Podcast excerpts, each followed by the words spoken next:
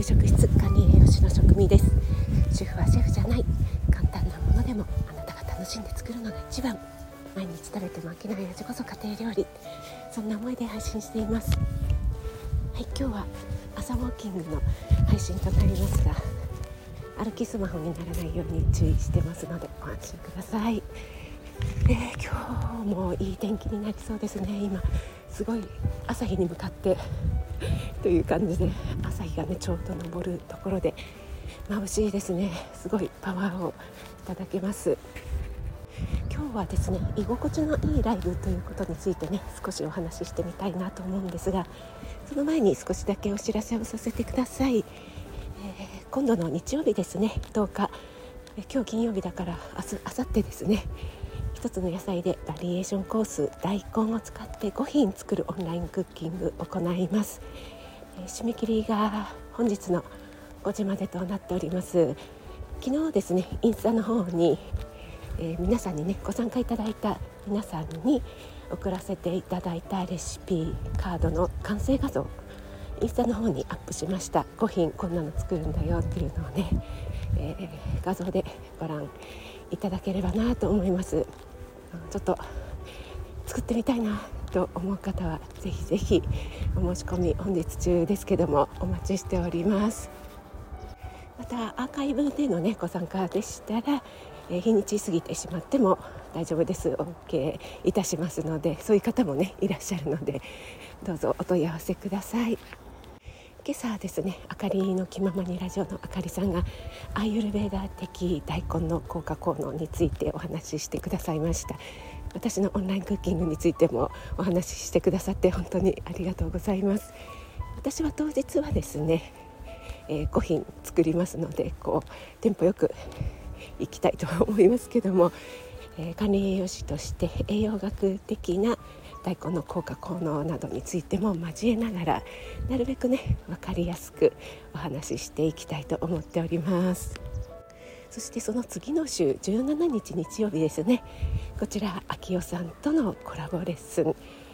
私が体に優しいグルテンフリーそして動物性食材を不使用のクリスマスケーキ作っていきます。その後秋代さんのオリジナルのクリスマスソングと即興演奏を十分にご堪能いただくというね、えー、贅沢なコラボになっています早速ねお申し込みくださったり参加したいんですけどというお問い合わせもいただいてまして本当にありがとうございます、えー、ぜひぜひねこちらの方も、えー今年最後のオンラインのレッスンとなりますのでお待ちしております。はい、えー、前置きが長くお知らせが長くなりましたが、えー、昨日の夜ですね私はですねイルフア語りの久美さんという方のねライブにお邪魔させてもらいました。久美さんはよくはじめさんという方とねコラボライブされてるのを見かけるんですけども、えー、久美さんの配信は私本当にねほっこりあのお声が好きなんですよね。優しいね。本当に温泉に使っているようなあのとってもね優しい語り口で心がね落ち着くのであの話しているお話されている内容っていうのは日常のねたわいもないお話だったりあの介護のお話だったりね、えー、あとは、えー、鹿児島弁でねお話ししてくださる日なんかもあるんですがライブにお邪魔するのはね初めてだったんですよね。でアドラスパイスユリエルームのゆりえさんとのコラボだったのであどんな感じなのかなと思って初めてだったんですけどもお邪魔しました。で私初めてのねライブって意外とこう 入るのに勇気がいってでそこに来ている方々とかも全然ねあの顔見知りじゃない方だったりすると意外とねあの人見知りだったりするところがありますのであのちょっと聞いてすぐにね、えーちょっと失礼しますって退出そっと退出することが多いんですが昨日はですねあまりにも居心地が良くて本当にあの最後まで お二人のね会話を聞かせていただきました。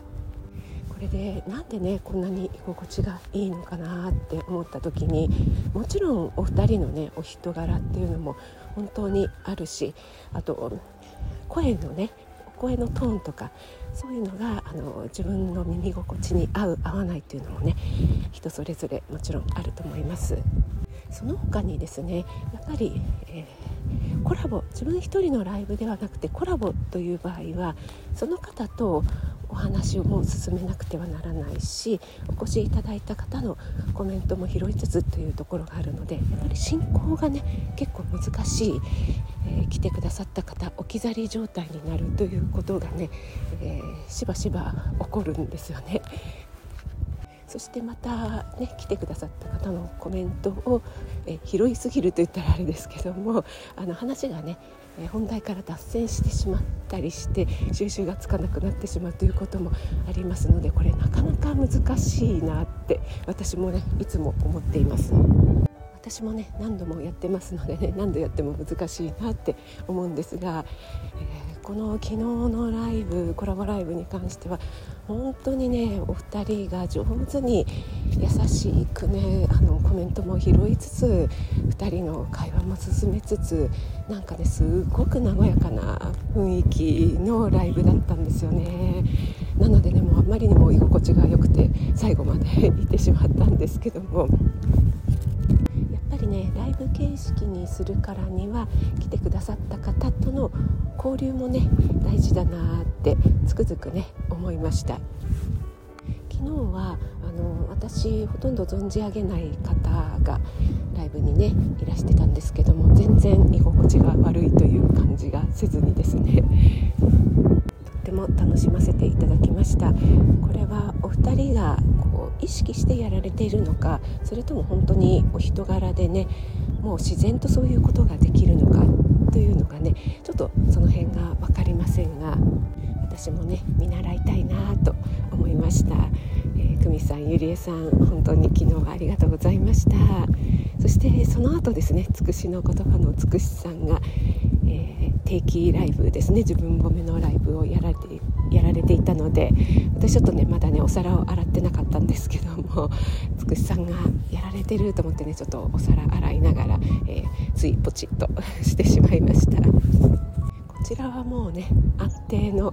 つくしさんの自分褒めライブなのでもう本当に和やかな雰囲気で。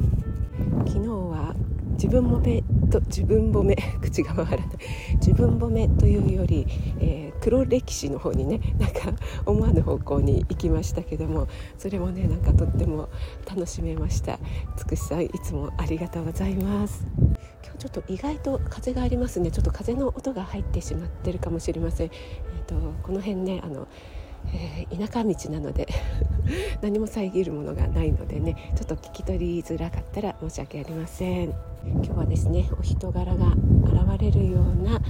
ほっこりするライブのお話をさせていただきました。やっぱり声で伝わる影響力ってすごいですよね。あの声だけなんですけどもこんなにね居心地とかそういうのをね、えー、居心地が悪いとか地がいいとかいうのをね、えー、感じるものなんだなってね、